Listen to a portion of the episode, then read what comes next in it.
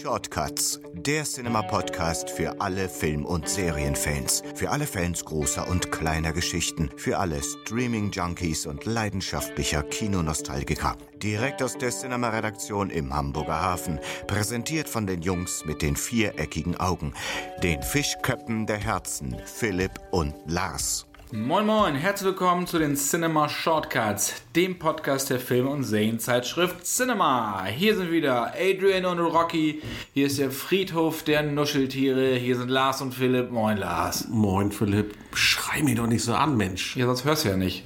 Wie bitte? Du hörst ja sonst nicht, genau, das ist ja dein großes Problem. Also, herzlich willkommen zu den Cinema Shortcuts. Wir freuen uns sehr, dass wir diese Folge ja, geschafft haben. Denn äh, sie stand unter keinem guten Stern, müssen wir mal eben ganz kurz erzählen. Äh, es ist nämlich äh, nicht der erste Versuch, äh, die Folge 14 aufzunehmen. Wir hatten nämlich schon einen kleinen äh, Versuch bei dir zu Hause. Genau, da haben wir uns an einem Sonntag bei mir im Hobbyraum, wie das ja so schön heißt, oder in den 80ern hieß es Hobbyraum, also im Keller versammelt. In, in, Im Schulze Männer. Genau, oder so ähnlich, ja, genau. Also im Keller bei meiner DVD-Sammlung haben wir da gesessen, hatten auch eine Menge Spaß, gab ein bisschen Chips, ne? wir hatten so ein bisschen Schnökerzeug da. Meine Waage ist Zeuge. Ja, genau. Nur das Problem war leider, äh, der Bildschirmschoner des Laptops ging immer an und hat dann die Aufnahme zerstört, sodass wir eine durchgängige Sendung hatten, allerdings mit ziemlich großen Lücken drin. Nun könnte man meinen, man scheidet ihn einfach aus. Wir sind auf viele Dinge gekommen. Wir sind technisch versiert, ich möchte das nochmal unterstreichen, aber da hatten wir irgendwie gedanklich einen Aussetzer. Ich weiß es auch nicht. Vollkommen. Und es waren ja nicht nur Lücken in der Sendung, sondern auch in meinem DVD-Regal, weil Lars sich schön die Backen immer vollgestopft hat. Ich kann, ja, aber. Und nicht die Pobacken, sondern, ne? Aber seitdem gehe ich bei eBay als Powerseller. Insofern ist auch alles gut.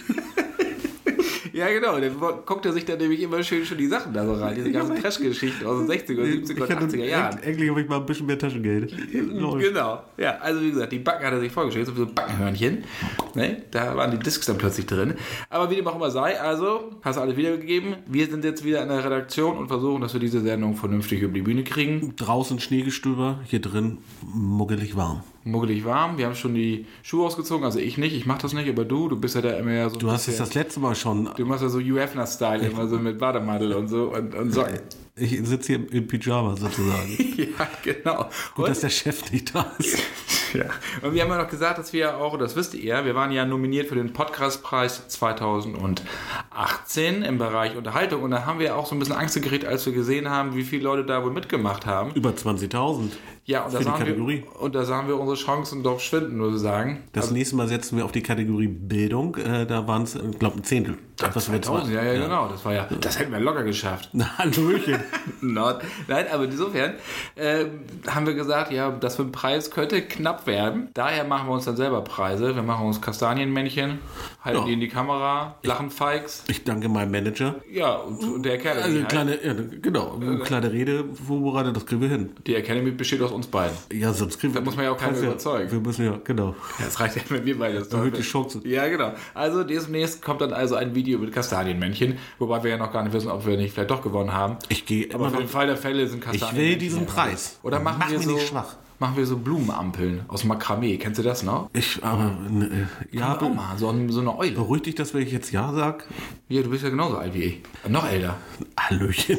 aber optisch nicht. Vom Gesicht doch. Dein Gesicht sieht komisch aus. Dann machen wir bald mal einen Vergleich. Wollen wir über Kino reden? Hör auf. Ja, fangen wir an. Und zwar ist schon wieder einiges gestartet. Fangen wir mal an. Das Jahr ist insgesamt gut gestartet, muss man sagen. Also Blockbuster, ähm, ähm, aktuell Marvel Black Panther geht durch die Decke. Der hat ja schon weltweit über 700 Millionen eingespielt. Das ist für einen Helden aus der zweiten Reihe mehr als beachtlich. Ja, wenn man also, sieht, dass Justice League deutlich weniger eingespielt hat. Ja, das stimmt. Das stimmt leider. Ja, also muss man sagen. Und äh, natürlich, da gibt es ähm, jetzt auch mit Blick äh, auf ähm, Shape of Water von Guillermo de Toro da auf jeden Fall einige sehr, sehr gute Filme, die im Moment im Kino äh, zu bewundern sind. Wind River ist, glaube ich, auch ein äh, ganz guter ja, Film. Jeremy Renner. Genau, also da äh, werden wir wirklich, wirklich verwöhnt in diesem Jahr. Und ähm, schauen wir mal, wie das Jahr so, äh, ob das so munter, bunt äh, weitergeht. Ja, genau. Wir starten mal mit dem ersten Steven Spielberg-Film in diesem Jahr. Da kommen nämlich zwei. Oh, richtig. Wir starten mit Die Verlegerin und sein fast noch, na, ich ist jetzt ein bisschen gemein zu sagen, der fast noch wichtigere Film kommt ja später, nämlich Ready Player One. Also für uns jedenfalls, weil das da so ein Hommage an die 80er ist. Und so klassisches Steven Spielberg-Kino hoffen wir zumindest, wir haben es noch nicht gesehen. Genau, ist eine, eine, Buchadoption. Ernest Klein hat äh, dann äh, richtig gut einen Sci-Fi-Roman geschrieben. In Amerika ist er deutlich bekannter. Ist eine Top-Story. Dazu heute natürlich jetzt nicht so viel. Dazu vielleicht dann in der nächsten Folge. Genau. Und er startet das Jahr mit Star-Kino, Tom Hanks, Meryl Streep. Und zwar geht es um die Verlegerin. Der ist ja schon im Kino seit dem 22. Februar. Und falls ihr noch nicht so ganz genau wisst, ob ihr euch das Ganze angucken sollt, weil es dann doch eher so kein leichter Steven Spielberg ist, sondern es ist ein Polit-Thriller. Ja, das ist variiert, basiert auf einer wahren Geschichte. Geht um Geschichten ist eigentlich die Vorgeschichte zu, ja, zu dem Watergate. Skandal zu die Unbestechlichen, genau. wenn man es dann in filmischer Hinsicht sehen möchte. Genau, die Pentagon Papers.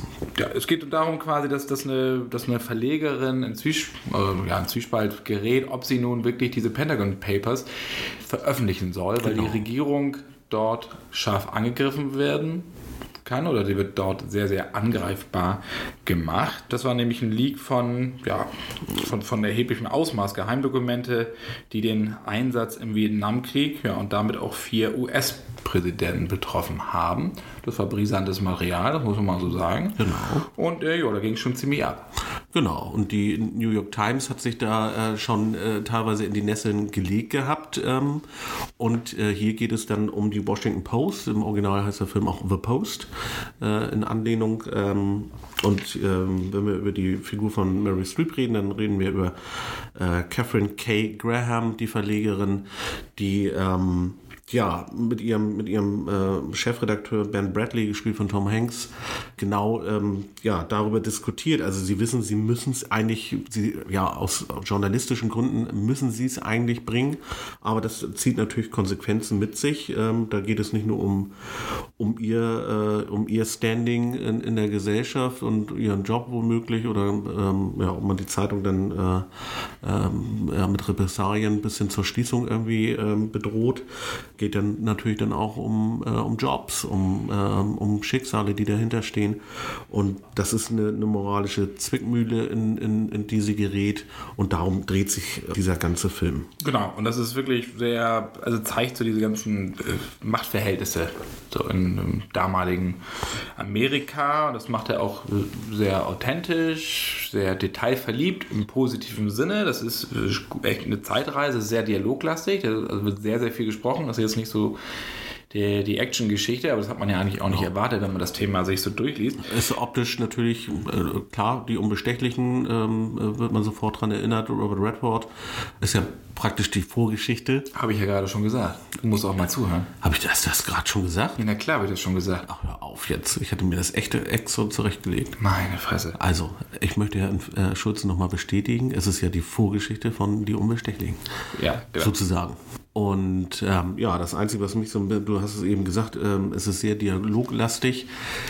Das birgt für mich oder ja, birgt manchmal die Gefahr, ähm, dass man äh, den Figuren zwar äh, diese, diese vielen äh, ja, Textpassagen zugibt, aber der, der Figurenaufbau manchmal nicht ganz so gelingt, weil die sich dann in diesen Dialogen dann doch manchmal auch ein bisschen verzetteln. Also Tom Hanks zum Beispiel, den der hat sich für mich nicht so richtig herauskristallisiert. Der, war mir der ist ja nicht so, nicht so dein, dein Typ mehr, ne? Ja, ich habe mit ihm seit länger ein bisschen Probleme. Also in Inferno fand was, ich ihn. Was, was war los? Habt ihr euch irgendwie im Club getroffen und dann ging es irgendwie. Nein, aber Bier ich, gestritten oder was ich? Ich weiß nicht, äh, vielleicht hat er einfach äh, äh, in den, in den vielen erfolgreichen Jahren zuvor mir zu gut gespielt, dass ich jetzt in, den, in, den, in der jüngeren Vergangenheit irgendwie nach einem Film suche, wo ich den Tom Hanks wieder entdecke, den ich fr früher so geliebt habe. Ne, Forrest Gump oder ähm, meine teuflischen Nachbarn hatten wir auch schon mal hier als Klassiktipp gesprochen.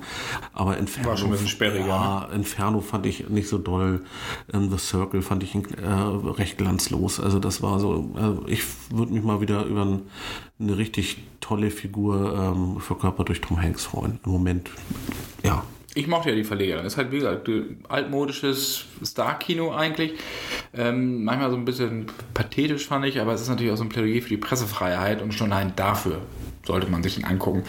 Ob man es jetzt wirklich auf einer großen Leinwand machen muss, ich finde, es ist auch im Heimkino okay. Also ja, also ich, ich hätte ihn jetzt, ich, ja, für den Home-Entertainment-Bereich äh, halte ich ihn für ein bisschen geeigneter. Aber genau, das ist so das Fazit. Auf jeden Fall sehenswert, wie gesagt, ob man jetzt die, die Karte dafür kaufen muss sei dahingestellt. Aber was auf jeden Fall auf der großen Leinwand funktioniert, ist so der nächste Tipp, den wir haben. Und das ist jetzt ein ganz großartiger Film. Red Sparrow, der kommt nicht am 1.3. Oh, mit Jennifer, Jennifer Lawrence. Und allein deswegen muss Lars, oder ist er natürlich auch ins Kino gegangen, um sich das anzugucken, weil das ist ja eine seiner Lieblingsschauspielerinnen, die er ihn aber immer noch nicht angerufen hat. Ich warte immer noch auf den Anruf. Ja, es ist wieder ein Film vom Erfolgsduo sozusagen Francis Lawrence und Jennifer Lawrence, wieder verwandt noch verschwägert. Auch nicht verschwibschwägert. Auch nicht verschwibschwägert. Aber Lawrence hat Jennifer Lawrence in drei Panem-Filmen in Szene gesetzt. Insofern kennen die sich ganz gut genau. und wissen, und woran sie sind. Und Red Sparrow ist ja auch eine Verfilmung. Ne? Also das ist der erste Teil einer Romantrilogie. Genau. Genau, und es gibt ja noch, das, das muss ich allerdings mal ablesen eben. Es gibt ja noch zwei weitere Bücher dann. Palace of Treason heißt es und The Kremlin's Candidate heißen die anderen beiden Bücher. Red Sparrow ist der erste Roman dieser Teil. Dieser, dieser genau.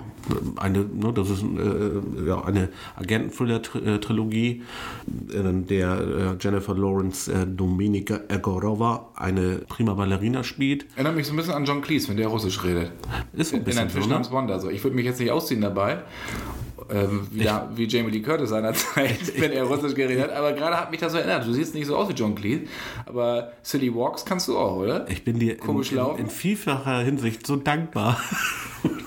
Und dass du dich jetzt nicht auch vor mir ausziehst, dafür bin ich dir unendlich dankbar. Danke. Das, ne, das nehme ich jetzt voll persönlich. Ach, hör auf. Äh, dann, nehmen wir, dann nehmen wir noch einen Schluck Kaffee. Nimm du dir mal Erzähl Kaffee mal. und ich werde für Red Sparrow. Äh, Ja, erzähl- willst du? Soll ich? Ja, es geht um eine ehemalige, ehemalige Ballerina, die halt vom russischen Geheimdienst rekrutiert wird und zu so einer Verführerin ausgebildet wird, zu einer Spione. Genau, das Red Sparrow-Programm. Genau, so. Und sie soll, ähm, ja, sie sollen amerikanischen Agenten quasi ausspionieren, ihn verführen und dann Genau. ihm geheime Informationen entlocken, wie es immer so schön heißt in den Pressetexten. Aber das gebe ich hier jetzt mal so wieder. Genau. Und äh, das geht natürlich alles nicht ganz so aus, wie sich die Auftraggeber das gedacht haben. Genau. Finde ich, habe ich gut ich- schnell zusammengefasst. Ja, ich, ich überlege gerade, ob ich noch irgendwas hinzufügen kann, aber tatsächlich, da hast du es sehr, sehr gut. Also es entwickelt sich halt zu so einem Katz-und-Maus-Spiel. Die Grenzen verschwimmen so ein bisschen. Ähm, wer spioniert eigentlich wen aus? Wer verführt äh, eigentlich wen? Also es wird so ein, so ein Hin und Her zwischen den beiden. Und ähm, das Ganze nimmt natürlich dann auch noch ein sehr, sehr spannendes Ende. Und ist ziemlich undurchsichtig. Also die Wendungen sind echt klasse und nicht überkonstruiert, sondern Genau. machen Sinn. Das hat mir sehr, sehr gut gefallen. Das ist so eigentlich auch so ein Agenten-Thriller so der alten Schule. Und äh, ich finde, Jennifer Lawrence macht einfach da einen klasse Job. Und ihr Gegenüber ist ja Joel Edgerton. Den finde ich auch immer klasse. Den kennen wir zum Beispiel auch aus Warrior, einem meiner absoluten Lieblingsfilme, diesem äh, Mixed Martial Arts Film mit Tom Hardy. Da haben wir auch, glaube ich, schon mal drüber gesprochen. Genau, Da super. spielt Edgerton ja auch mit. Und, wenn man, und auch ein Great, Great Gatsby, der große Gatsby mit äh, DiCaprio. Dem Best Auch sehr gut. Film. Äh, da hatte ich ihn noch am Set interviewt. Der hört Mhm. auch gar nicht mehr auf zu reden, Edgerton. Ich glaube, der war so froh, dass er mal alles mal so rauslassen konnte. äh, das hat, äh, hat mir sehr, sehr gut gefallen. Seitdem bin ich großer Fan von ihm. Zu Recht will ich meinen. Genau, und Red Sparrow. Ja, und Francis Lawrence hatte, ja, ist ja auch auf eine äh, ganz sichere Bank äh, gegangen, als er äh, sich äh, um dieses Cast, äh, um diesen Cast bemüht hat. Genau. Also Jennifer Lawrence, wir, äh, ja, Schwärmerei hin oder her, ähm, hat auch mal wieder gezeigt, sie ist nicht in, in eine einzige Schublade zu drängen. Ne? Ähm, jüngst ja eher durch, durch äh, Sci-Fi irgendwie äh, Ja, Passengers. Passengers, äh, Tribute sind ja auch, super, ist ja auch Sci-Fi. super Sci-Fi. Ne, X-Men ist ja auch Fantasy Sci-Fi. Ja, okay, ist also, ja, Nee, das ist aber Comic-Verfilmung. Mystik quasi da, ne? ja, aber es hat ja auch Sci-Fi-Anlagen.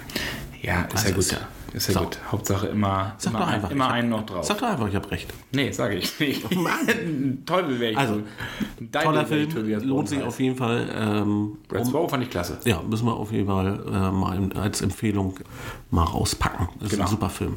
Und dann startet auch noch, das wollen wir euch auch nicht vorenthalten, am 8.3. Molly's Game mit der wunderbaren Jessica Chastain. Das ist auch, basiert auch auf einer wahren Geschichte. Ja, und da geht es um so eine Pokerprinzessin, also um eine, eine Frau, die illegale Pokerturniere in Amerika veranstaltet hat. Und Molly Bloom. Genau, und da waren ziemlich hochkarätige oder ziemlich bekannte Leute mit dabei. Sie hat die Namen zwar nie nach außen getragen, als dann die Polizei ja oder ähm, ja, die Behörden dann gibt- auf sie aufmerksam wurden, das FBI. Aber ja, Toby Maguire zum Beispiel Mhm. war auf jeden Fall am Start, weil da wissen wir ja, dass er auch gerne mal Karten kloppt. Leonardo DiCaprio ähm, angeblich auch. Also das war, da waren schon ein paar äh, hochkarätige Stars ähm, bei Molly im, im Hinterzimmer. Genau, und so der, unter anderem im Viper Room. Der hat ja mal Johnny Depp gehört, der Club. Der ist ja auch leider sehr, sehr bekannt geworden, weil River Phoenix da ja tot zusammengebrochen ist vor dem Viper Room. Das ist auch echt so eine Kaschemme, wenn man da mal so vorstellt, wenn man da mal in der LA ist. Eieiei. Ne? Aber Okay. ja gut, hat, so, hat natürlich auch schon so Hollywood-Geschichte.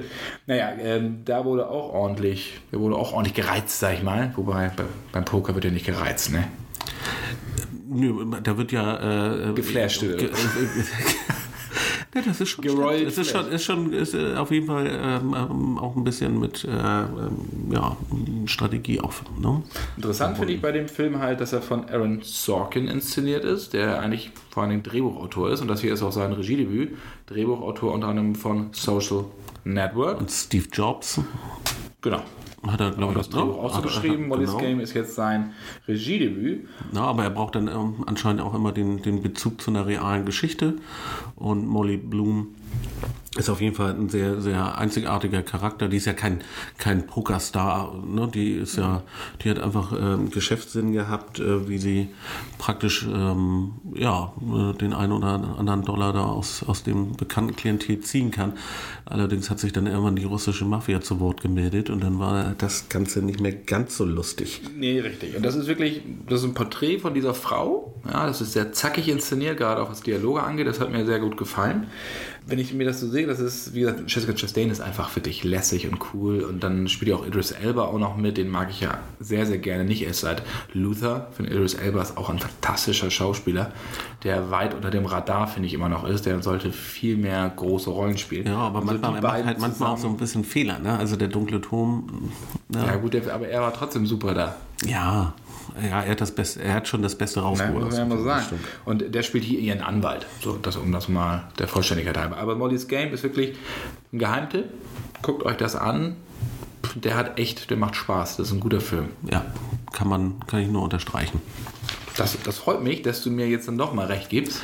Ja, aber das ist auch, ähm, das, ich habe den auch erst spät entdeckt für mich ähm, und muss sagen, ich äh, habe mich richtig gefreut. Das ist ein, ein richtig runder Film, beweist mir, dass wir wirklich sehr gut in dieses Jahr, in dieses Kinojahr starten. Genau, und dann gab es dann noch, poppte dann auch letztes Jahr so ein Film auf, der auch so ein Remake, der dann kommen sollte. Ich dachte eigentlich, dass der auf DVD nur kommt, nämlich Death Wish mit Ach, Bruce auf. Willis von Eli Roth. Das ist ja der, der Hostelmacher und Cabin Fever-Macher. Und ja, der hat ja so einen neuen Film gedreht, nämlich Death Wish. Das ist das Remake von Ein Mann sieht rot mit Charles Bronson.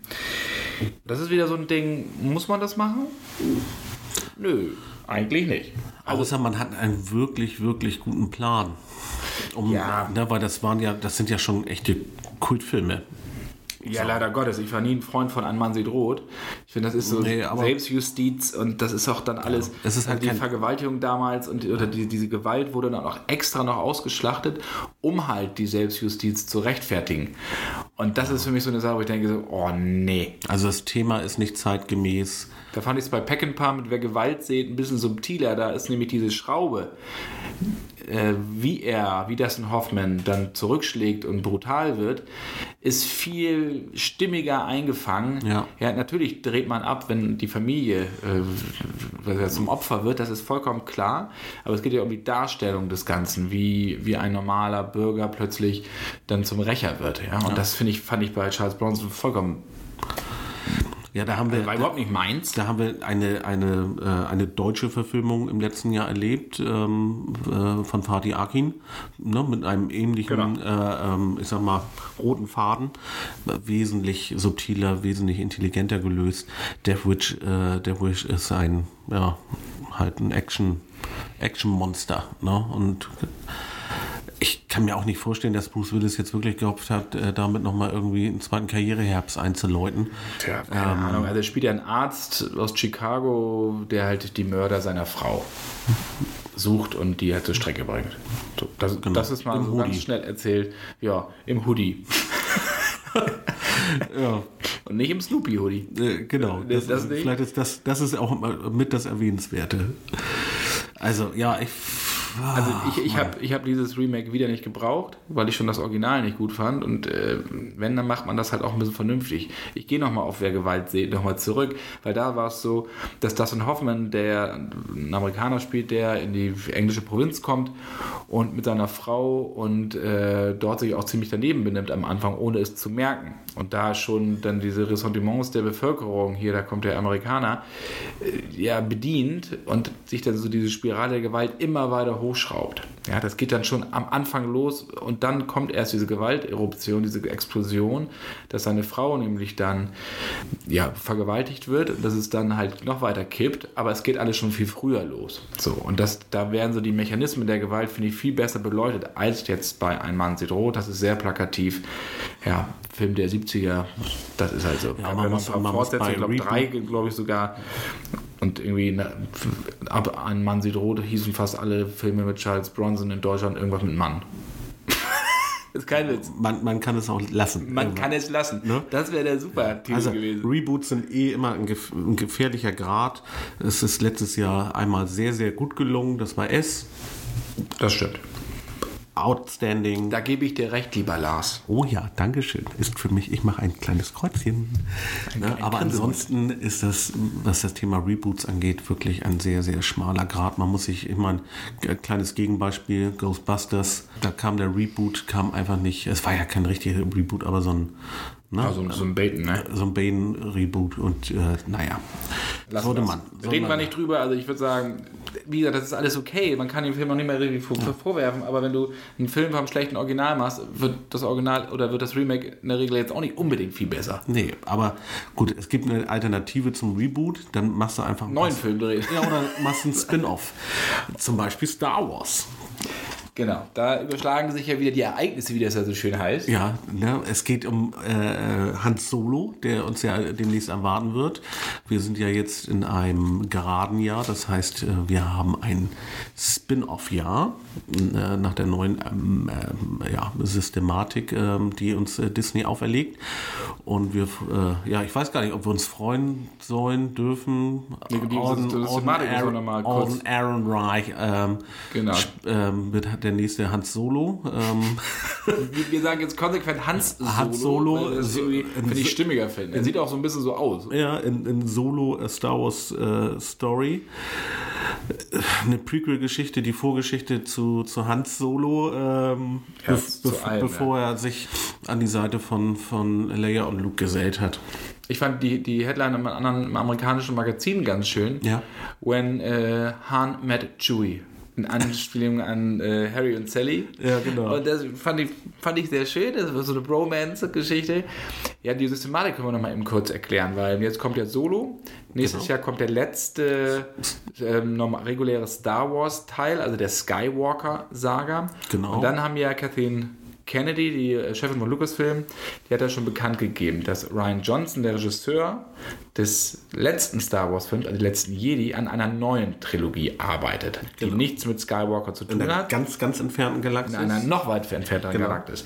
Parallel dazu arbeiten auch die Game of Thrones-Macher an einer neuen Trilogie. Genau. Das heißt, dass die Zukunft bis weit in die äh, 2020er Jahre was Star Wars angeht, abgesichert, abgesichert ist. Das heißt, wir okay. haben jedes Jahr, das wechseln sich immer ab, haben wir dann halt einen Star Wars-Film. Nur ich denke, wenn ich jetzt noch zwei parallel laufende Trilogien habe und dann im Zweifel noch irgendwelche Spin-offs, weiß nicht, ob Boba Fett noch kommt oder ob Yoda noch kommt. kommt ja auch noch die Star Wars äh, Realserie. Ja, die lassen wir mal die außen vor. Ja auch noch. Die soll auch noch kommen, nämlich auf dem Streamingdienst von Disney, den sie gerade, äh, wo sie gerade am Werkeln dran sind. Ne? Richtig. Ähm, genau, aber dann ist ja wirklich die Frage, diese Figuren, äh, spielt das an einem Outerrim, wie sieht das aus, zeitlich, keine Ahnung. Das, äh, Im Moment hört sich das sehr nach einem großen, großen Kuddelmuddel an. Ja, ich bin mir auch, ja, es ist so schwierig jetzt im, im, im Vorwege schon. Ich finde es zu viel, ähm, weil das klingt so ein bisschen wie ein Außerkauf. Also ne, man muss jetzt die, die Kuh äh, so lange melken, bis sie quietscht irgendwie. David Das ist ein Benioff schönes und, Bild oder? Genau, also David Benioff und, und DB Wise, die, die Game of Thrones Macher, die sind natürlich mit Blick auf zurück oder auch aktuell auf Game of Thrones natürlich ein Garant für, für ein wunderbares Schaubewegtbild. Aber Kinos äh, funktioniert ja auch nochmal wieder anders und Star Wars bzw. Disney funktioniert auch äh, ganz anders. Das haben sie ja nun auch in, äh, in, in, in der jüngeren Vergangenheit bewiesen.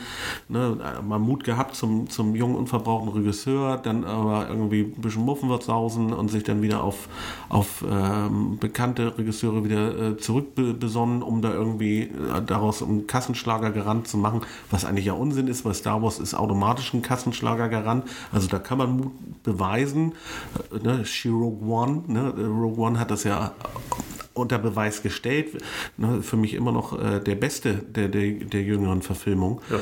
Und auch einer, je, je öfter man guckt, findet man ihn ja immer besser, während ich bei, den, bei der regulären Reihe äh, äh, genau das gegenteilige Empfinden habe. Also ich weiß es auch nicht. Ich bin da, ja, Nee, das ist halt so, ich finde, Star Wars hat einfach davon gelebt, dass man nicht regelmäßig damit gefüttert wurde. Also mit, mit den Filmen. Klar, Merchandise, das hat Lucas schon zur Perfektion gebracht, also George Lucas. Ähm, das gab es ja immer, über die ganzen Jahre hinweg. So, wir haben ja auch schon ein paar Mal gesagt, dass wir ja auch gerne die alten Kennergeschichten sammeln, wie dem auch immer sei. Aber wenn jetzt jedes Jahr auch noch so ein Film kommt und äh, nach, wer nachher überhaupt keiner mehr weiß, was da überhaupt Phase ist, dann wird es halt schwierig und dann wird es auch inflationär und ich finde, dann geht das Besondere halt auch einfach Ja, flöten. und es geht auch zu Lasten der Transmedialität. Ne? Also ich sag mal, Mensch, ne, Mensch, zwischen, Mensch, den, du. zwischen den Ich habe Jahren. mich gerade verliebt. Ah, ehrlich. Dass du, dass du alles so für Fremdwörter Lass die Hose. Kannst du das nochmal sagen? Transmedialität. Ei, Hallöchen. ei, ei, Hallöchen. Ne, um das auch nochmal kurz auszuführen. Ne, also das Schöne an, an, an diesem ganzen Star Wars-Universum war ja, dass wenn du keinen Film hattest, ähm, du aber im Kopf einfach diese äh, Geschichte auch weiter gesponnen haben wolltest, dann hast du zu den, zu den Comics gegriffen und hast äh, da auch nochmal ähm, äh, über Charaktere mehr erfahren oder über bestimmte äh, Szenen, Schnipsel, äh, die sie dann aus, äh, ausgearbeitet haben oder bis auf die Romanreihen gegangen. Davon gibt es, gibt ja auch unzählige Romane zu Star Wars. Hörspiele etc. Also das ist ja genau das oder äh, halt dann auf dem Game. Da gibt es ja auch, äh, ob nun jetzt Jungs Battlefront oder davor Jedi Knight oder wie die alle heißen. G ganz wunderbar. Und du hast einfach diese, diese Welt auch aus, aus verschiedenen Blickwinkeln bewundern können. Wenn jetzt jedes Jahr ein neuer Film kommt, habe ich ganz ehrlich keine Lust, mir noch nebenbei noch ein paar Comics zu greifen oder mal ein paar Bücher. Dann reicht mir das. Dann bin ich, und ne, dann kommt noch die Realserie, dann bin ich dann auch äh, langsam übersättigt. das bin ich ja ich jetzt schon. nie, die Bücher habe ich auch nie gelesen. Comics habe ich mal so gelesen. Also die einzige Franchise oder Reihe, wo ich die Bücher auch gelesen habe, war damals V, die außerirdischen Besucher in den 80ern. Kennst du die Serie noch? Die, ja, großartig. Fantastisch. Und äh, da gab es ja auch solche Romane. Und die hatte ich dann nochmal so parallel gelesen, um das Ganze auch ein bisschen noch zu erweitern. Kosmos. Ich fand die halt auch le leider sehr langweilig. Ähm, also die Bücher. Nichtsdestotrotz. Es gab, eine, so es gab da eine Ausnahme. Äh, Reihe, das war die, die um Thrawn, um diesen äh, Bei Star Wars jetzt. genau blaufarbigen äh, ähm, Trilogie war das, ne? das eine Trilogie. Ich glaube, es gab auch noch vor. Ich bin mir nicht ganz sicher. Also der, der Kern ist eine Trilogie äh, von Timothy Zahn und die waren großartig. Die haben auch wirklich Weltruhm erlangt. Das war wirklich fantastisch. Also bis hin, ja, dass sie jetzt in der in der Animationsserie Admiral Thrawn ja auch auftaucht in äh, Star Wars Rebels.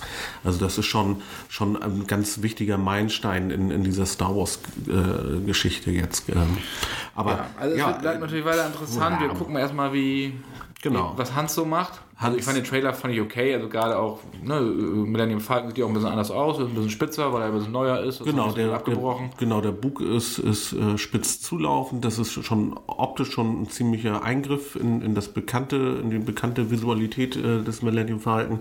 Vom Interieur natürlich klar, das ist in, zu der Zeit, wo der, wo der Film äh, verankert ist, äh, in der, in der Star Wars Chronologie ist es ein relativ neues Schiff. Ja, ich, bin, bin, auch gespannt. Gibt so, ist halt auch für die Fans natürlich toll. Man wird den Planeten Korea äh, entdecken. Da kommt Hans, Han Solo her. Das ist ein, ein, relativ bekannter Planet, der aber noch nie visuell dargestellt worden ist, in, in den Filmen zumindest. Man wird über Kessel ähm, ähm, auch mal äh, mehr erfahren. Ist ja auch äh, ähm, relativ äh, wichtiger Planet irgendwie in diesem Star Wars-Universum. Äh, also für mich ist es bislang noch nicht, aber jetzt, wo du so erzählst, glaube ich. Ja, wenn man, wenn man Fan ist, die Star Wars-Fan werden mit Kessel Ja, auf jeden Fall was anfangen können. Also, ne, aber ja, ich weiß, man hört einfach auch zu Und viel. Lando ist auch dabei. Lando und äh, Donald Glover kommt optisch dem schon sehr, sehr nah. Also so stellt Alles man sich gut. einen Jungen vor. Genau, und Chewbacca ist natürlich auch Emilia. Clark ist äh, natürlich auch äh, wunderbar. Ja, okay, die ist auch, auch nicht schlecht. Ja, also, aber wenn man dann äh, hört, dass Harrison Ford und äh, Aaron Reich da schon irgendwie unter der Hand schon ein paar Tipps äh, zu der Figur geben musste, zum Teil auch George Lucas irgendwie am Set war und dann auch da äh, in die eine oder andere Szene noch helfen eingegriffen hat, das kann man alles auch als positiv quotieren. Wobei, wenn George Lucas irgendwo eingereift, was daraus angeht, ist das jetzt im Zweifel nicht so positiv. Ja, das ist er. Deswegen, aber genau das ist halt mein Problem. Ne? Also, ne? ich sag nur Planet. Ich Habe ich eigentlich mal von meinem, meinem Aufenthalt auf der Skywalker Ranch erzählt? Nee, mach mal. Soll ich machen? Ja. Habe ich das nicht schon mal in einer anderen Ausgabe gemacht? Aber sag Aber ich, ich kann es ja noch mal eben kurz machen. Also ich war zweimal da. Das war wirklich ein Privileg. Ich finde das unfassbar in der Nähe von San Francisco. Und das Geile finde ich daher, dass die, die haben ja eine eigene Feuerwehr, das ist ein riesiges Areal. Äh, Und die Feuerwehr, die ja eigentlich dafür zuständig ist, hat als Wappen den Millennium Falcon. Das finde ich schon, ist schon Witzig. ziemlich abgefahren. Das ist Und mir man- neu, also das hast du noch nicht da, da ist ja auch eine äh, Special Effects Schmiede ist da natürlich drin. Und äh, dann das Haupthaus. Und in diesem Haupthaus sind auch diese ganzen Devotionalien, also Lichtschwerter, äh, andere Props, das ist schon cool, also durchzugehen durch die Bibliothek, dann gibt es also ein ganz, ganz tolles Haus.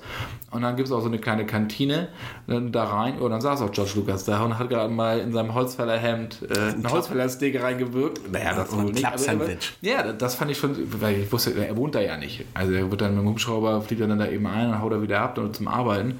Hat er dann noch sein Büro und so. Und das war schon ein ganz schönes Erlebnis. Und dann gibt es den Ewok-See. Und also was. Das ist echt eine Ach, Fan- schon. das ist fantastisch. Das ist schon. Gibt, äh, äh, können da auch öffentlich äh, Besucher, Nein. Be Besucher, Besucher rumführen? Nein, nein, nein, gibt es das keine, war- keine öffentlichen. Nein, das waren zwei Arbeitsreisen. Ähm, Aber hätte ja sein können, dass sie das auch touristisch ein bisschen. Nein, ich war ja, ich war ja mal im Haus von Elvis Presley. Das wird touristisch schon ein bisschen ausgeschlachtet. Ne? Graceland? Äh, Ja, Graceland. Aber du trägst doch immer echte Graceland. An den Füßen. Keine Schleichwerbung. Ja, genau, weil wir so viel Werbung kriegen. Ja, genau. Also, wir, also wir wissen jetzt, Lars trägt echte Graceland. ja.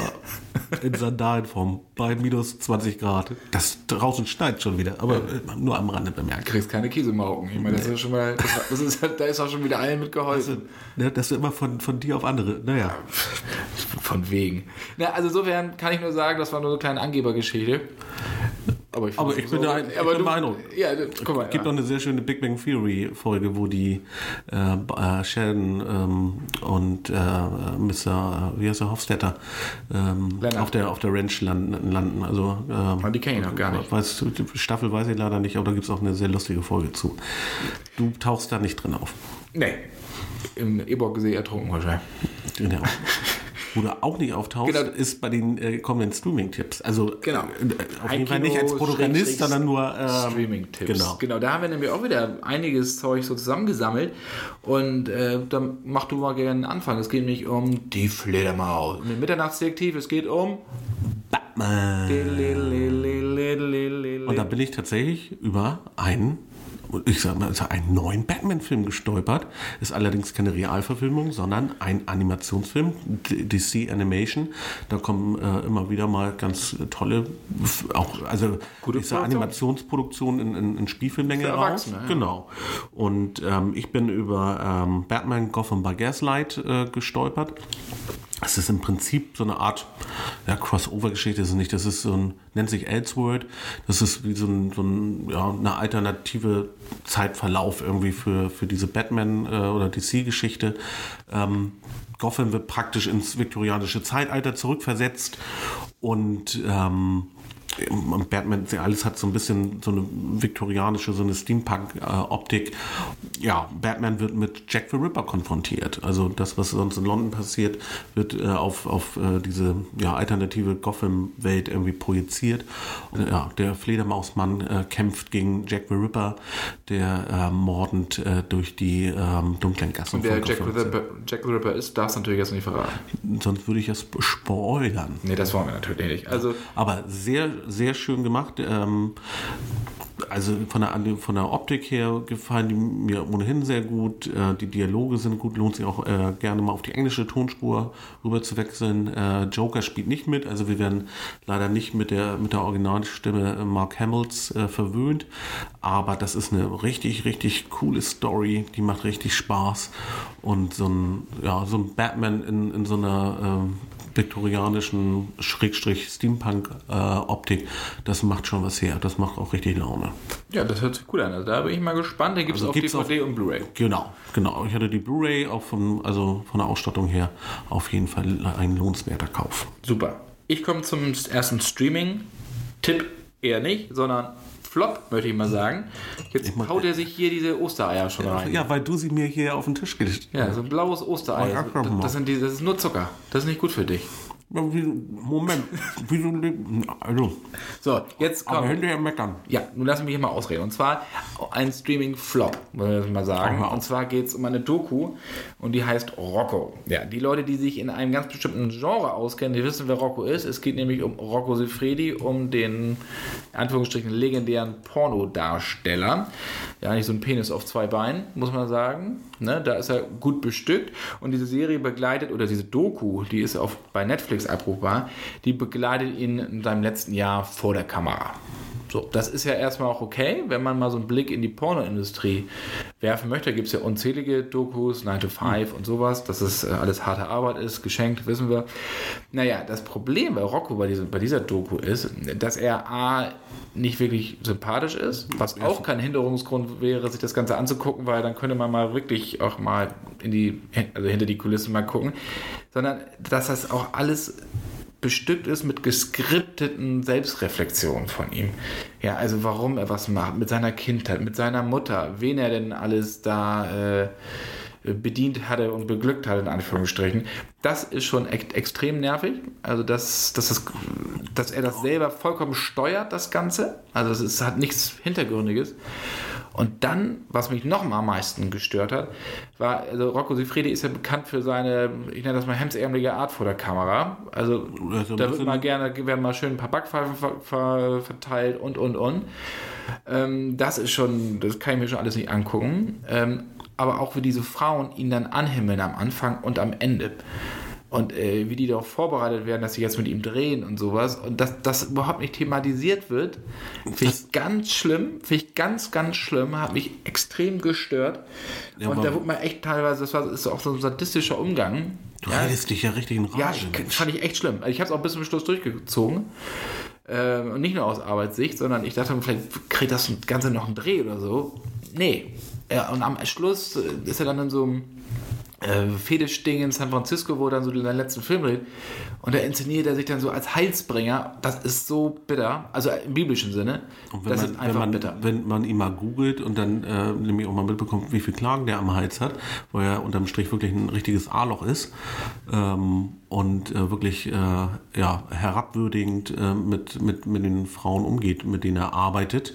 Und dass da die Grenze zwischen äh, Job und schon, man muss einfach mal so an einem sehr, schon kurz vor der Vergewaltigung steht, das ist schon echt hart. Ne? Das genau. ist wirklich, das wird, äh, gibt einfach ein falsches Bild von ihm ab. Er ist einfach ein A. Ja. Also wenn man da wirklich also in diese Industrie mal so reingucken möchte, finde ich, also Turn On finde ich super, ist auch bei Netflix ja, von Rashida Jones auf produziert, hatten wir auch schon mal drüber Alternative dazu. Das ist auch wirklich da merkt man, was das alles ist. Ja, also es wird dann auch nicht nur niedergemacht, diese Industrie gar nicht. Es gibt dann auch ein paar andere Sachen, ein paar andere Episoden. Das gibt es jetzt auch zwei Staffeln von. Ähm, oder halt von 9 to 5 gibt es auch eine, eine Doku, die lohnt sich auch eher muss man sagen. So, es ist ja wichtig, dass diese unterschiedlichen Facetten dieser Industrie, die ja wirklich sehr, sehr erfolgreich ist, gerade im San Fernando Valley in, äh, in LA. Aber Rocco ja, also bildet euch gerne euer eigenes Urteil, schreibt uns. Äh, äh, aber du findest es ganz schlimm. Also, ich fand's schlimm. Ja, ich, du und ich muss da gar nicht erst reingucken. Nee, Podcast.cinema.de könnt ihr uns gerne mal schreiben, was ihr von Rocco haltet. Ja, also ich finde ihn, ich finde ihn per se einfach, weißt du, da stellen äh, sich einem die Nackenhaare auf, wenn man ihn schon sieht. Ja. Also auf jeden Fall. Also da sind wir raus, das muss ich euch noch mal ja. eben kurz sagen. Mensch. Aber kommen wir mal zu was schön. Soll ich, soll ich dir mal einen Tee machen jetzt? Immer runterkochen. Äh, Mate-Tee, ne?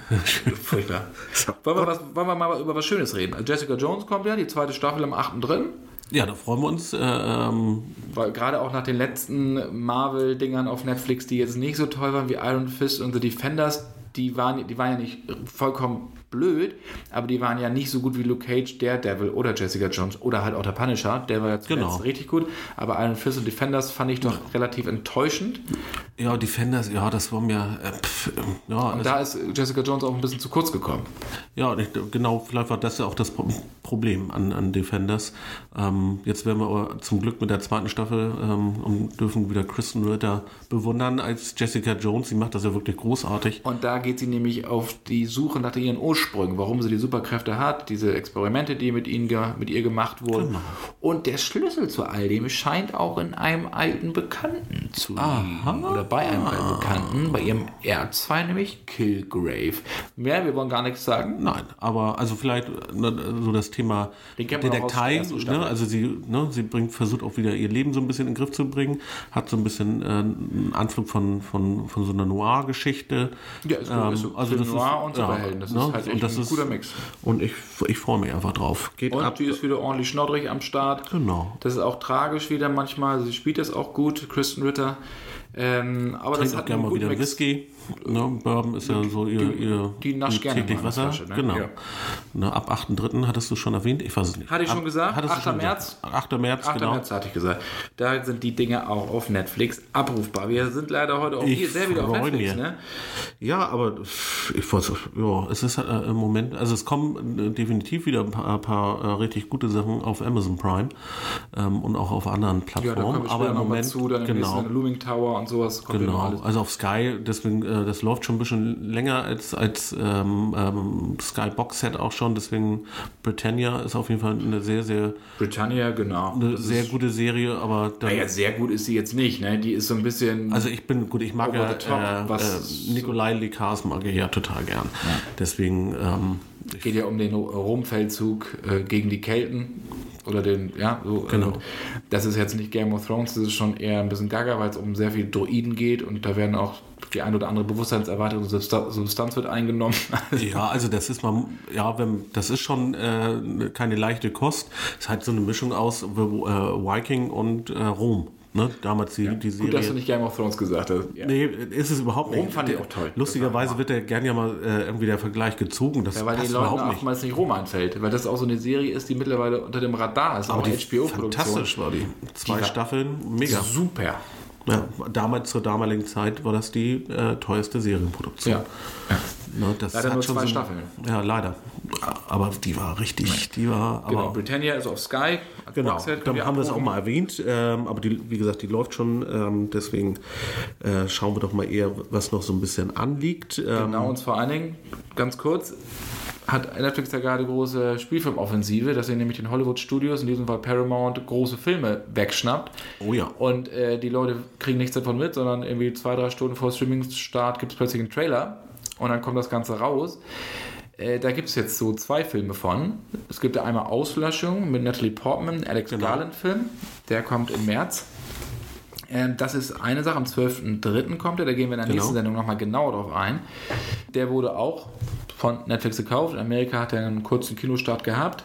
Bei ja. uns kommt er nur dann bei Netflix. Ja, das ist schon, das ist schon, das ist schon wirklich krass. Das also ist schon schade, aber auch hat auch viel damit zu tun, weil das Studio Paramount mit der Version von Alex, Alex Garland nicht wirklich zufrieden war, weil das nicht massentauglich für sie war. Sie wollten es umgeschnitten haben und da haben sich die Macher, da wollten das nicht und dann kam es natürlich zum, gab es ein bisschen Querelen und Ende von Lied war, dass die Rechte verkauft wurden für den internationalen Markt, deswegen hat Netflix Deutschland den. Aber ein anderer Film, über den gerade beim Super Bowl kam ja der Trailer raus. Ja, das war, und da haben alle große Augen gemacht. Ja, das war Cloverfield Paradox, der praktisch ja, der, der dritte, der dritte Teil ähm, der, der Cloverfield-Reihe äh, oder des Franchises von J.J. Abrams, ähm, ähm, praktisch unter, unter seinem Dach. Ja, boah. so eine Art Prequel eigentlich zum ersten Film. Ja, das, ja. Es Ohne Wackelkameras. Ich versuche mich ein bisschen, äh, äh, da muss ich mich erstmal zusammenreißen. Also der, der läuft, wie gesagt, jetzt seit, seit Anfang Februar, ähm, ist er auf Netflix verfügbar. Ich bin ein riesiger, riesiger Cloverfield-Fan ohne es vorwegzunehmen, aber ne, Cloverfield äh, von 2008 war, fand ich, du fandst ihn nicht ganz so doll, glaube ich, aber ich fand ihn richtig gut. Kommen wir gleich nochmal drauf. Ne, aber ich fand auch, weil eher so die, auch die ganze Viral-Marketing-Kampagne drumherum einfach klasse, also es irgendwie passte irgendwie alles zueinander. Da gab es ein paar Links zu Lost, fand ich mega. Und äh, Ten Cloverfield Lane mit, mit John Goodman, ein ganz äh, toller Film ähm, und auch, ja, hat auch John Goodman wieder ähm, den, den Karriereschub äh, gegeben, den er verdient hat. Fand ich super. Und dann kam Cloverfield Paradox, wie Kai aus der Kiste. Und ich dachte, toll, da freue ich mich drauf. Endlich wieder ein Cloverfield-Film. Spielt, ähm, ist, ja, es ist eine Prequel-Geschichte, spielt aber ähm, in der jüngeren Zukunft.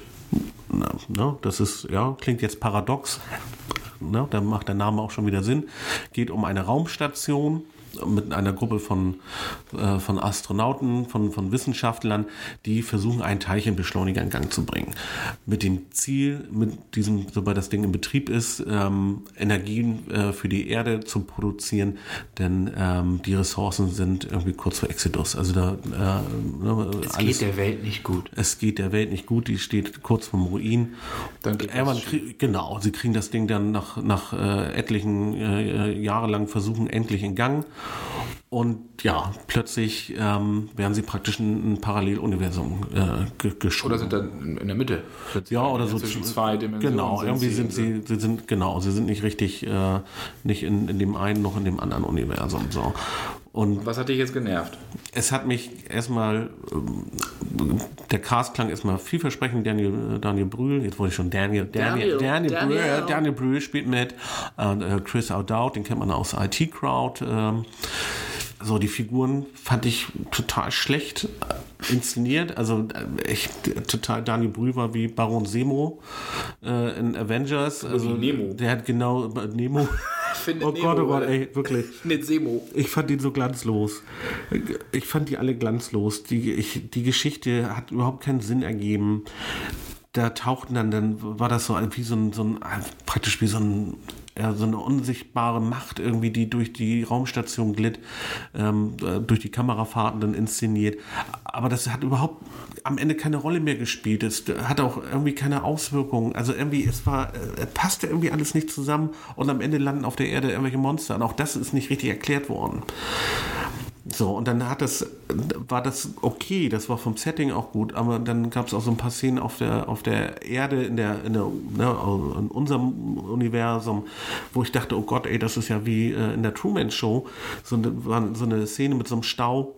Und man, ich habe wirklich darauf gewartet, dass man im Hintergrund sieht, wie, äh, wie, der Wagen, der vorne irgendwie sich aus dem Bild schiebt, äh, einmal rumfährt und hinten wieder sich reinreiht. Also es war zum Teil so billig inszeniert. Da war eine andere Szene, wo der, der eine äh, Protagonist ein Kind rettet. Und das war, sah so nach Studio aus. Und dann noch so eine schöne Explosion im Michael Bay äh, äh Optik, also irgendwie wie ein Feuerwerk. Irgendwie Man muss auch mal Prioritäten setzen bei dem Budget. Es sah wirklich, also zum Teil hatte das, sah es aus wie eine schlecht inszenierte Serie und dann irgendwie auf der anderen Seite dann doch wieder wie eine, eine Million äh, Dollar Produktion. War, es war überhaupt nicht stimmig, die Geschichte war nicht stimmig. Ich, ich war unstimmig und am Ende. Und verstimmt. Und verstimmt vor allen Dingen. Und ich fand ihn echt mies. Also es ist einfach. Ich fand ihn. Das hast du, ihn, also, du hast ihn auch gesehen, ne? Natürlich. Aber ich fand den gar nicht so, so scheiße. Also ich kann das alles verstehen, was du sagst. Ähm, zum Glück. Zum Glück hast du verstanden. Dass wir das mit dem Deutschen. Zum Glück hast du verstanden, was ich hier gesprochen habe. Ja, aber ich fand das, so die Szenen auf der Raumstation, die fand ich teilweise, wenn man sich auch jetzt nicht so sehr eingelesen hat, was da passiert, fand ich, ey, fand ich spannend. Also aber wieso konnte sein Arm, wieso, ich spoiler jetzt einfach mal, irgendwann äh, lief sein Arm dann nein, irgendwie. Nein, nein. Doch, ich Ja, aber spoilere. das- das ist doch super mit dem Arm. Wie guckt da äh, einer da, rein? Wie war das besser Arm dran als Arm ab? Das Ja, aber das war doch. den 70ern, ne? Aber das war doch. Er hat sich überhaupt nicht erklärt, warum dieser blöde Arm da rumwurstete. Das wird schon erklärt, das will ich hier nur jetzt nicht ausführen. Hast, da hast du dir doch wahrscheinlich gerade Bier geholt. Ach, hör auf, ey. Bist die Kellertreppe runtergefallen Ich wahrscheinlich. bin so maßlos enttäuscht. Also ich, ich fand, ich, ich fand den auch nicht toll, aber ich fand ko- konnte gut weggucken. Also das mit mit mit Ja, gut weggucken, genau, ne? Ja, ich konnte so runtergucken. Also Daniel Brühl gebe ich dir recht, das sah so ein bisschen Semo-Style aus, findet Semo. Ja, aber äh, und diese äh, diese ähm, Schicksalsgeschichten, so dieses tragische Familienprobleme der, des, der einen Figur, ja, hätte ich jetzt auch nicht gebraucht. Hätte man sich auf so ein paar Sachen konzentrieren müssen. Ich verstehe nicht, warum die Leute auch immer wieder irgend so tragische Pseudogeschichten da reinweben, um halt die emotionale. Tiefe zu erlangen, wie das ja so immer so schön heißt. Ich finde, das braucht man nicht zwingend. Also mir reicht das auch, wenn das Schrecken im All am Start ist. Da muss ich, interessieren mich die Figuren. Die sollen dann natürlich interessieren, weil wenn sie sterben, soll man ja auch mit dabei sein. Aber das wird dann manchmal wirklich auch ein bisschen arg konstruiert und das war hier schon der Fall. Aber ich fand es, wie gesagt, konnte es gut weggucken. Ja, genau das ist es. Kann, kann man gut weggucken. Na ja, gut. äh, äh, wirklich sehr, sehr schade, dass äh, diese, diese, äh, diese Prequel-Geschichte jetzt konstruiert wurde und am Ende doch nicht richtig erklärt ist, warum da irgendwelche Monster auftauchen. Na gut, aber dann, dann lass uns doch einfach mal zu den Klassiker-Tipps kommen, weil dann haben wir schon mal jetzt den Übergang. Ich reg mich jetzt auch nicht mehr weiter auf. Ja, hau raus. Ja, Hau ja, ja Klassiker-Tipp wir reden über Cloverfield, natürlich. Denn wir haben, Und das ist so bitter, dass, der- als ich das hier gelesen habe, dass der Hallöchen. Cloverfield von 2008 Ja. plötzlich als Klassiker hier reinbringt. Ich meine, Zehn was, Jahre. Was stimmt mit dir Das nicht? ist wie ein Youngtimer. Ja, duh. Aber es passt. Ne? Weil, ne? Im, als Direktver Im Direktvergleich mit äh, Cloverfield Paradox muss man eigentlich die, die Cloverfield-Geschichte mal nehmen. So, und da ähm, kommen wir zu einem richtig, richtig guten Film, der in, in so einer, äh, ähm, ja, wie aus, einer Hand, aus der Sicht einer Handheld-Videokamera aufgenommen, praktisch, äh, ja, fängt an mit einer, einer Reihe von, von äh, jungen Menschen auf einer Party und plötzlich ähm, geht der Strom aus, äh, aber nicht nur äh, auf der Party, sondern in der ganzen Stadt, New York.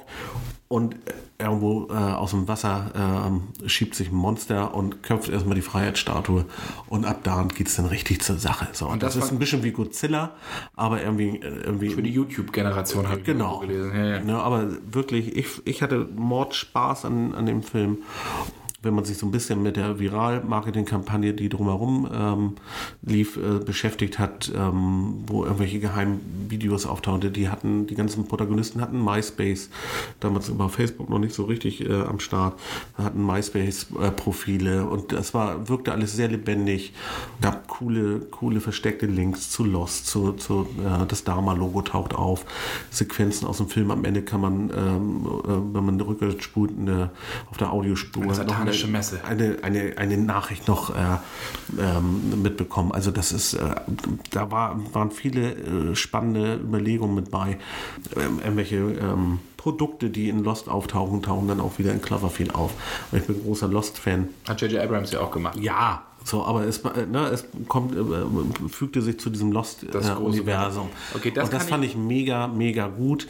Wenn natürlich die Geschichte jetzt als solches, Monster kommt in die Stadt, Stadt geht kaputt. Ja, danke. So, Vollkommen, ich bin einverstanden. Diese ganze Kampagne, das große Ganze, wenn man Fan ist, auch von den Werken von Abrahams und hat viel entdeckt, dass das Spaß macht. Okay, der Film ging mir vollkommen auf die Nerven damals. Diese Handkamera-Geschichte fand ich schon seit Blair Witch Project, hat mich das schon angenervt. Ja, da war, da war das neu. Danach kamen diverse von diesen Dingern. Gut, jetzt wurde es in das Monster-Genre übertragen, also auf Godzilla-Art, wie du ja auch gesagt hattest. Aber sonst, die Figuren waren unfassbar unsympathisch, die gingen mir vollkommen auf die Nerven. Und dieses äh, abrupte, dieses Staccato, furchtbar. Ich fand das echt schlimm. Also der Film ist leider überhaupt nicht meins. Bin ich echt sauer Ja. jetzt, dass du diesen Film der ist ausgewählt hast. mega gut. Was hast du denn Tolles noch mit? Naja, nein, ja, ist- was hast du denn da? Wir, ja, wir respektieren ja immer die hast- Tipps der anderen. ja, aber Das ist auch richtig. Bei Cloverfield bin ich jetzt leider mal so einer etwas anderen Meinung. Das kannst du jetzt bei natürlich Blair auch Witch sein. Project wäre ich jetzt bei dir gewesen. Fand's auch, fand's auch blöd. Den weißt du, was ich am blödesten fand? Nee. Dass, dass diese Deppen an diesem Bach ankommen, da in diesem Wald und jeder Idiot weiß, äh, wenn der Bachberg, äh, ne, der Fluss ne, abwärts fließt, dann braucht man einfach nur der, der, der, äh, der Fließrichtung folgen, dann kommt man schon irgendwo talseitig irgendwo an. Was ist, die ignorieren das völlig. Also das, was jeder, weiß ich nicht, jeder, der Tick, der Tick, Trick und Track irgendwie, ne? Da muss man einfach mal dreimal Donald Duck lesen, dann weiß man Bescheid. Toter Duck. Total. Dreimal toter Da Duck bin ich total ausgestiegen. Du konntest mich überhaupt nicht mehr gruseln. Und du gruselst dich eigentlich schnell. Nee, ich habe die, ich hab die blöde Hexe habe ich angefeuert. Äh, Dass er dass er dir endlich mal Das einen haben die- Kopf kürzer macht, er die Das haben die sowas von verdient gehabt, weil das, die waren so aber blöd, ey. Ja, die fand ich, fand ich auch blöd. Ja, ehrlich. Aber na gut, also So. ist alles in Ordnung. Also mein Tipp ist von also, du 1970. findest Cloverfield genauso gut. Ja. Ja, genau, ja, ich- fantastischer Film. Ja, ja. Mein Tipp ist von 1970.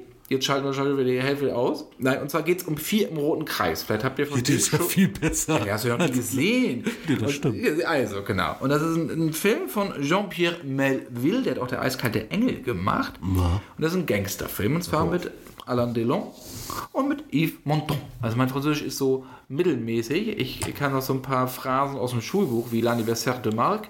Ähm, Da gehe ich d'accord. ja, da kann man immer schön glänzen. Und das ist wirklich ein ganz, ganz toller, ja, habe ich gerade gesagt, ein Krimi, ein Gangster-Thriller. Es geht nämlich um so einen Profi-Einbrecher, der zusammen mit zwei anderen einen, ja, einen Bruch plant, so in ein hochgesichertes Juweliergeschäft und davor von einem äh, Kommissar quasi beobachtet wird oder der halt diesen Einbruch, äh, ja, dass das halt alles, ja, er hat die quasi auf den Kicker, sagen wir mal hier so, ne? Ach, auf Genau, und das ist wirklich ein ganz, ganz toll. Es ist sehr kühl, der ist äh, ausgefeilt inszeniert. Es geht um die Macht des Schicksals.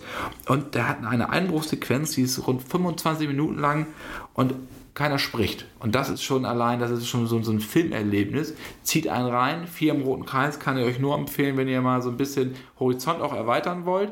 Ich wage mich ja auch immer wieder an neue Genres ran, so Nouvelle Vague oder so, habe ich auch lange gemieden, muss ich sagen. Ich kann das Hab nicht mehr aussprechen.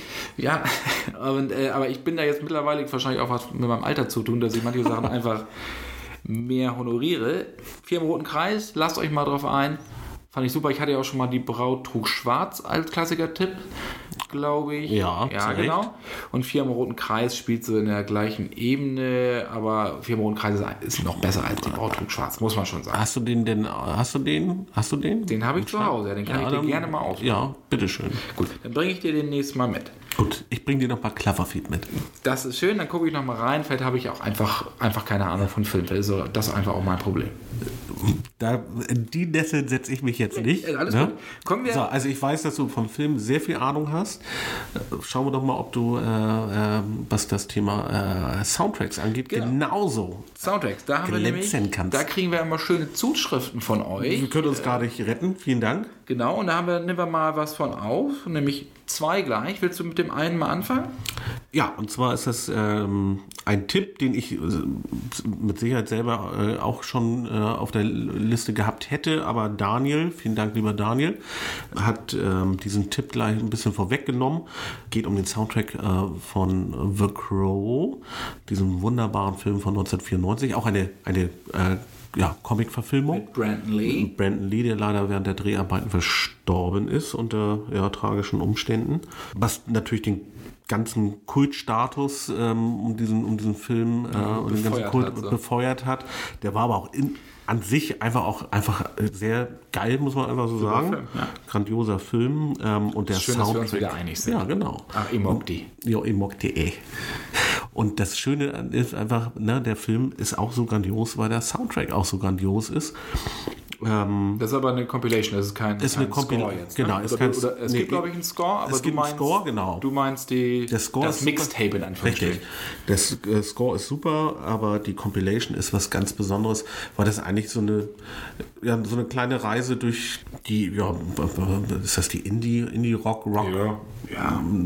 Filmiert ja langer alles, Rock, kurzer alles Rock. Mega Rock, ähm, sehr viel Rock ähm, äh, der 90er Jahre einfach ist. Ähm, eine richtig schöne. Wer spielt mit? w- w- Wer darf denn mitspielen auf der CD? Ja, äh, angefangen mit ähm, The Cure, ähm, dem, super. äh, dem, äh, dem Track Dein Lieblingslied von Cure? Ehrlicherweise habe ich keinen. Ich finde die okay, aber ich glaube, du bist ein größerer Fan. Ne, was heißt richtig Fan? Also ich finde, die haben einfach tolle, tolle Songs gemacht. In Between Days wäre jetzt so mein Ding. was mir so spontan einfallen Ja, finde ich auch gut. Okay. Aber ja, ich wollte nicht unterbrechen. Also, ne, da bin ich eher bei äh, Rage Against the Machine, die sich auch auf dem Soundtrack Hammer. befinden. Hammer. Ähm, Nine Inch Nails, Stone Temple Pilots, Pantera.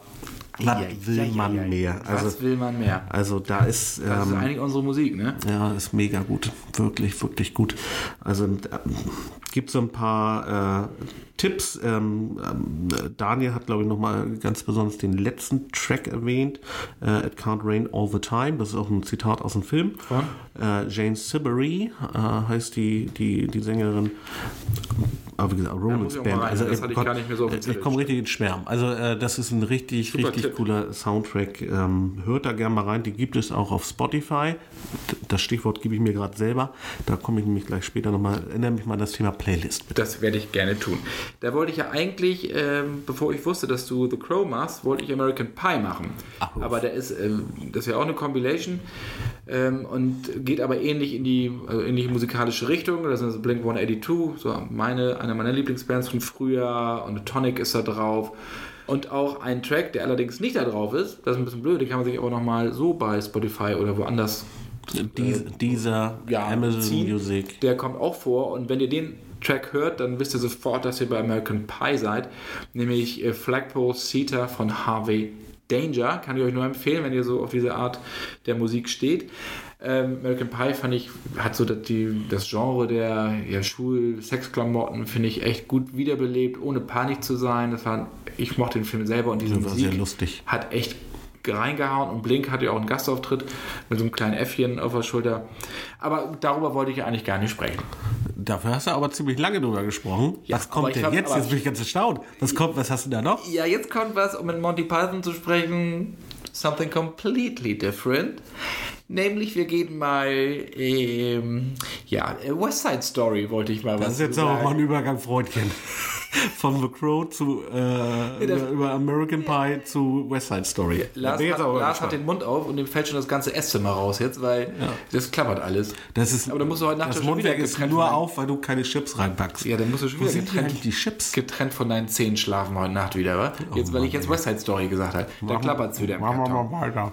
Also West Side Story. Ich finde den super. Ich bin damit aufgewachsen. Ich bin zwar nicht so alt wie der Soundtrack, aber mit dem Film haben wir damals in der Schule gesehen. Wir hatten sehr zum Teil recht liberale ja, Lehrer, wo wir dann solche Sachen auch gucken konnten. Manchmal haben wir sogar James Bond geguckt. Ich weiß gar nicht, wer das mitgebracht hat, weil unsere Geschichtslehrerin Keine auf Sean Connery stand wegen der Brusthaare. Da habe ich dann mal den einen oder anderen mitgebracht. Aber das nur so am Rande. Brusthaar. Also wenn, wenn, sie weiß genau, wenn sie das hören sollte, aber ich glaube fast nicht.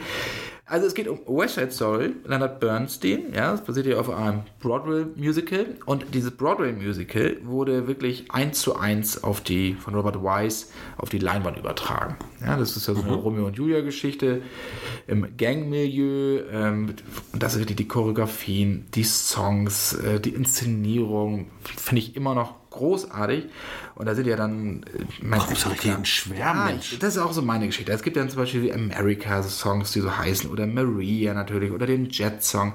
Das sind echt schon so, so Hollywood-Evergreens, finde ich. Also das kommt für mich ganz knapp vor Skimble von der Eisenbahn von Cats. Ja, jetzt weißt du schon wieder, dass ich das Fällt kenne. mir wirklich nichts ein. Kennst du Also- die? Der Kater vom Nachtexpress. Ich kenne das, ja. Aber, Nachts um 11 auf Bahnsteig 9, Manchmal- jemand steigt mir aus noch ein, längst verstaut sind Postsack und Gepäck. Alle fragen, wo ist Skimbel, doch der Grund dafür ist Simbel, ohne Skimbel fährt der Zug nicht weg. Das- war auch, auch mit aufgewachsen. Komm, ich nächstes, nächstes Mal können wir ein bisschen du- Cats singen. du wächst singst manchmal- Memory. Mary. Du wächst manchmal Erinnerungen in mir, das ist manchmal. Unheimlich. Äh, mir, mir sind so viele Dinge manchmal unheimlich. Ja, aber gut. Aber wie gesagt, West Side Story, das äh, Ja, großartig. Finde ich, den Film Also- kann man sich auch angucken und ich finde den Soundtrack echt klasse. Du. Und ähm, Auch mal ein bisschen was anderes bist zu dieser ganzen Räubermusik. Ja, du bist ja, da, du stehst ja mit, mit Sicherheit nicht alleine da. Und äh, jetzt komme ich zu meinem Stichwort. Playlist, du wolltest was genau. zur Playlist sagen. Ich, ich habe, ja, danke schön. Gerne, gerne. Äh, ich habe nämlich uns eine Cinema Shortcuts Playlist erstellt ähm, über meinen Spotify-Account. Ähm, Hasenhirn slash 3. ja, so ähnlich. so ja, ja, genau. Äh, Hasenfo, naja, Hasenfuddel. genau. Rocco, naja, gut, nein. Also, äh, äh, unter dem Stichwort Cinema Shortcut zu finden. Die URL, wenn ich die jetzt hier nennen würde, dann würden wir noch irgendwie eine halbe Stunde hier ranhängen müssen. Hat was mit 4 zu tun, ne? Äh, ist, auf jeden 4, Fall, 5, 8. äh, ist auf jeden Fall äh, ganz schrecklich lang. Deswegen packe ich äh, den, den Link ähm, hier in die Kommentierung äh, dieser Folge. Und natürlich werden wir das auch nochmal bei Facebook und über alle, das, alle unsere Möglichkeiten nochmal ähm, irgendwie annoncieren. Da packe ich einfach mal deinen dein Tipp äh, oder deine Tipps rein. Ausgewählte. Genau. Die ganzen Dann hatten wir ja auch im Vorwege schon welche. Ähm, ich habe auch ein paar Sachen, Game of Thrones etc. Ähm, die Intro-Musik. ähm, ich habe uns da ein paar Sachen schon zusammengestellt, damit wir schon eine Basis haben. Die ist offen angelegt. Das heißt, alle Hörer hier äh, können, sollen, dürfen äh, da auch ordentlich äh, ihre, ihre Soundtrack-Empfehlung. Bitte nicht, nicht komplette Alben, sondern Nee, ausgewählte. Tracks. Ausgewählte, also gerne so pro Album vielleicht so zwei Tracks, oder? Ja, maximal, wahrscheinlich echt genau. zu riesig. Aber das wäre cool, da würde ich mich sehr drüber freuen. Genau, also ich habe jetzt schon Bin ordentlich. auch auf, gespannt auf die Leichen, die da kommen. Da kommen wahrscheinlich so Dinge, wo du denkst, ei, wo kommt das Ja, also ich werde nämlich auch immer wieder überrascht. Wir bekommen ja ähm, tatsächlich äh, sehr, sehr äh, schöne Einsendungen, äh, jetzt jüngst von, von Peter. Das erweitert sich. Ähm, wie gesagt, ich habe jetzt so einen Grundstock gelegt und werde dann immer gucken, dann nach jeder Folge, dass wir, dass wir unsere Empfehlung da auf jeden Fall auch mit drin haben. Und wir lieben Aber ja auch diese bitte, leichten. Wir haben ja, gut, West Side Story würde ich jetzt nicht so bezeichnen, aber wir haben ja Genau. auch so ein paar Dinger, wo wir denken, kann der andere gar nicht verstehen, aber wenn so Top Gun kommt oder sowas. hätte ich aber auch keinen. Also, Gentleman so. Nee, in der letzten Folge hatte ich, hatte ich ja Batman drin, da stolpert manche vielleicht auch drüber. Ne? aber das, gut, sind so, ja also kann man ein paar Sachen. Hausnummer, ne? Aber- ja, ja. aber trotzdem, also Take da, My Brother Away. Oh nee. Oh nee. It Must Have Been Love von Pretty Woman. Äh, Also, man kann in diese. Playlist natürlich Sachen rein, aber die kann man auch wieder löschen. naja, gut. Genau. Lieber Philipp, wir- Die haben wir. Das also, war's schon, ne? Aber ganz kurz können wir noch sagen, dass die neue Ausgabe des Cinema am Kiosk ist. Ich finde, das sollten wir schon nochmal erwähnen. Red Sparrow ist auf dem Cover drauf. Könnt ihr nicht verfehlen. Signalfarbe. Ja, genau. Und da gibt es natürlich wieder jede Menge Themen. Streaming-Tipps, Genau. DVD-Tipps. Da taucht natürlich äh, da taucht das eine oder andere Thema äh, aus der heutigen Folge auf, aber vor allem auch ganz viele andere erwähnenswerte äh, Genau. Kinostarts. Da haben wir zum Beispiel auch ein großes. Interview mit Steven Spielberg, Helen, äh, Mar Helen Mirren, sag ich schon, Meryl Streep und Tom Hanks, so die Verlegerin. Wir haben ein großes Porträt über Jackie Chan. Da kommt ja sein neuer Film The Foreigner mit Pierce Brosnan, leider nur auf, im Heimkino, aber immerhin kommt er. Und wir haben uns auch zum Beispiel mal äh, diesen Gagenskandal, dem haben wir uns mal ausführlich gewidmet. Da haben, sind wir schon drauf eingegangen. Alles Geld der Welt. Michelle Williams hat äh, 1000 Dollar gekriegt und Mark Wahlberg anderthalb Millionen. Da haben wir gesagt, was ist da eigentlich los? Und mal in die Vergangenheit geguckt. Genau, wer dafür gekämpft hat. Das ist eine sehr spannende, Okay, rechercheintensive Geschichte, muss ich genau. sagen. Sehr schön, ja. Sehr schön geworden. Und äh, ja, und dann haben wir nochmal so 20 Serienperlen auch mal rausgesucht, die ihr vielleicht gar nicht kennt, weil ihr wisst ja, wir haben es schon ein paar Mal gesagt, wenn ihr einen Streamingdienst aufmacht oder was ich was im Elektromarkt seid und wisst nicht, was ihr gucken sollt, es gibt einfach zu viel. Und dann haben wir gesagt, oh komm, dann stellen wir mal 20 zusammen Da wäre ja mal so vielleicht unter dem Radar gelaufen sind. Genau, die vielleicht immer so unter dem Radar liefen. Da haben wir euch welche zusammengestellt. Also alles in der aktuellen Cinema, in der Ausgabe 3, in der März-Ausgabe, jetzt am Kiosk erhältlich. Und, das will ich auch noch mal ganz kurz sagen, dann sind wir auch gleich am Schluss. Manchmal ist es so, kriegen wir oft Fragen, ja, die Cinema gab es nicht an meinem Kiosk. Ja, jeder Kioskbesitzer kann die Ausgabe bestellen und ist am nächsten Tag da. Also das nur so auch noch zur Info, wie im Buchhandel normal auch ist, geht das Genau. am Kiosk natürlich auch. Das ist wie, wie E-Commerce, aber mit Kommunikation. Du bist, du hast was Philosophisches, finde ich, Lars. Richtig. Doch, ich, ähm, du bist auch so ein bisschen Astradamus. Mit Bier. Du, also ja, bevor das hier ausartet, lass doch mal Also in. Hamburg heißt eine Biermarke Astra, muss man kurz mal erzählen. Das weiß doch wohl jeder. Jetzt haben wir, guck mal, jetzt haben wir Graceland, Astra, wenn da nicht mal langsam Werbung reinkommt, was ist denn los? Ich weiß auch nicht, was los ist. wir Sag mal, schalten Werbung für uns selber. Wir ja, mal. du, Wir vielleicht machen, wollen wir vielleicht noch mal Werbung für die nächste Folge machen. Hey, Äh, du hattest nämlich erwähnt, Ready Player One. Ich glaube, wir können schon ein bisschen mehr mal in der kommenden Folge darüber erzählen. Wir. Über, über Steven Spielbergs Ready Player One. Was haben wir noch? Tomb Raider, Tomb Raider, Solo, so, so, sofern es wieder Neuigkeiten gibt. finden wir auch was. Genau. Deadpool, Können wir auch mal, Deadpool 2. Also Themen wird es auf jeden Fall geben und auch so ein paar Ocean's Sachen. 8. kommt hier, nähern wir uns auf. Kann man auch schon mal erwähnen. Ja, also es gibt Themen genug und auch mal nicht nur so diese Blockbuster, wir wollen ja auch mal so ein kleinere Filme, das haben wir in dieser Ausgabe ja auch gemacht. Wenn man jetzt mal äh, die Verlegerin und Molly's Game als kleinere Filme bewerten möchte, aber es sind ja so Filme, die jetzt nicht so groß beworben Keine werden. Und Comic-Verfilmung. genau. Insofern, pickepacke voll. Wir hoffen, dass wir auch zeitnah wieder die Sendung bringen und nicht erst ewig warten müssen. Nee, die- wir waren ja die Blöden. Oder Wir waren zu blöd. Ehrlicherweise über meinen Laptop, das, wo der Bildschirm schon anging. Aber wir geloben Besserung, was die, was die Veröffentlichungsfrequenz angeht. Auf jeden Fall. Wir wünschen euch viel Spaß im Kino, beim Stream und natürlich auch beim Soundtrack hören. Auch auf unserer Playlist, die Lars Unbedingt. eigens angelegt hat. Eine sehr coole Idee und wir hören uns das nächste Mal wieder. Bis denn. Denn tschüss. Tschüss.